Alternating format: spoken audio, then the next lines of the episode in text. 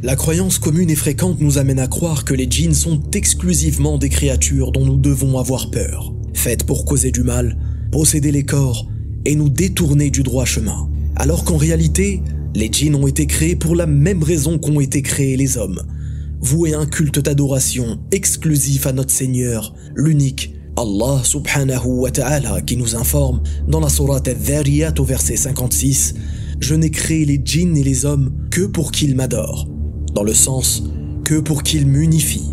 Oui, eux aussi ont pour base religieuse l'unicité, at-tawhid. Eux aussi ont pour livre saint le Coran. Et eux aussi ont pour bénéfice l'envoi des messagers. À ce sujet, Allah subhanahu wa ta'ala nous informe dans la sourate Al-An'am au verset 130 Ô communauté des djinns et des humains, ne vous est-il pas venu des messagers choisis parmi vous? Et en conséquence, les djinns ont eux aussi la capacité d'être vertueux. Mais comment être certain que des djinns vertueux ont déjà existé?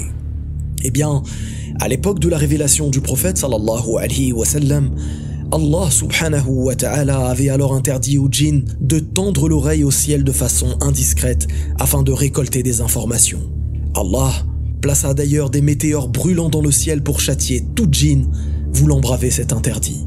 Les djinns se questionnèrent alors en se demandant quel événement important a bien pu avoir lieu justifiant cette interdiction? Pourquoi étaient-ils persécutés du jour au lendemain? C'est alors qu'un groupe d'entre eux eurent l'information que le dernier des messagers sallallahu alayhi wa sallam recevait une révélation divine et ils décidèrent alors d'aller à sa rencontre afin de le questionner. Ils prirent alors la route à sa rencontre sallallahu alayhi wa sallam un peu avant l'aube vers le marché d'Al-Uqad dans l'espoir d'obtenir réponse à leurs questions. Ils trouvèrent alors le prophète sallallahu alayhi wa sallam faisant sa prière avec ses compagnons et étant en train de réciter des passages du Coran. Les djinns se mirent donc à écouter le Coran avec attention. Et à son écoute, les djinns se dirent entre eux Voilà pourquoi l'on nous a interdit les cieux. Ils retournèrent alors auprès des leurs sans même questionner le prophète sallallahu alayhi wa. Puis arrivés à leur communauté, Allah subhanahu wa ta'ala nous informe dans le Coran que les djinns s'adressèrent à leur peuple en disant Ils dirent Ô notre peuple, nous venons d'entendre un livre qui a été descendu après Moïse, confirmant ce qui l'a précédé. Il guide vers la vérité et vers un droit chemin. À ce moment précis, Allah subhanahu wa ta'ala fit descendre sur le messager sallallahu alayhi wa sallam le premier verset de la sourate al-Jinn qui dit Dit, il m'a été révélé qu'un groupe de djinns prêtèrent l'oreille puis dirent Nous avons certes entendu une lecture merveilleuse qui guide vers la droiture, nous y avons cru et nous n'associerons jamais personne à notre Seigneur. Subhanallah. Quelle magnifique parole de Tawhid. Ce verset est la preuve formelle que des djinns vertueux ont déjà existé et unifié leur créateur, subhanahu wa ta'ala. Ceci étant dit, et maintenant que nous savons que des djinns vertueux ont existé, demandons-nous, est-ce que les djinns pourront aller au paradis? La réponse se trouve dans la sourate Ar-Rahman, dans laquelle Allah subhanahu wa ta'ala nous informe au verset 31 Nous allons bientôt entreprendre votre jugement, ô vous les deux charges hommes et djinns. Puis au verset 39, alors, ni aux hommes ni aux djinns on ne posera des questions à propos de leurs péchés. Certains hadiths rapportent même que des djinns vertueux ont été à l'origine de la conversion à l'islam de personnes humaines.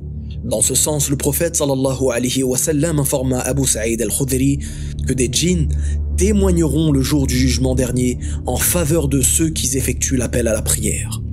Bien des gens n'ont à l'esprit que la méchanceté des djinns, et oublie que les êtres humains sont tout autant méchants, et parfois même pire qu'eux. Une écrasante majorité d'humains sont malveillants, injustes et attachés aux troubles.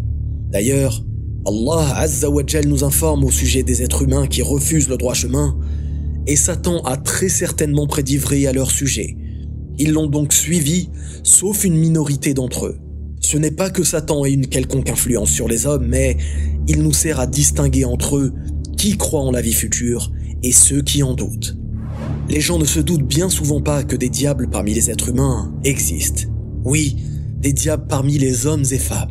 Dans un hadith rapporté par Ahmad dont la chaîne est interrompue, d'après Ibn Jarir, Abu Dhar a dit Ô envoyé de Dieu, existe-t-il des démons d'entre les hommes? Certes oui, répliqua le prophète sallallahu alayhi wa sallam, et ils sont pires que les démons des djinns.